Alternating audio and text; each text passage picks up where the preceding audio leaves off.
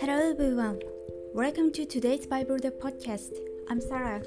I deliver to today's Bible verse for you.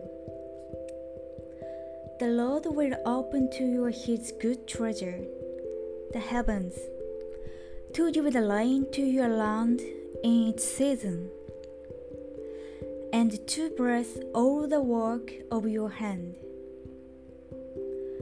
You shall lend to many nations but you shall not borrow. Amen. The blessings of God are just overflowing. He has promised to bless all the work of our hands. God knows what we need and when to give it. He has made everything beautiful in its time. Let us leave it to the perfect timing of God. Thank you for listening. Hope you have a wonderful day.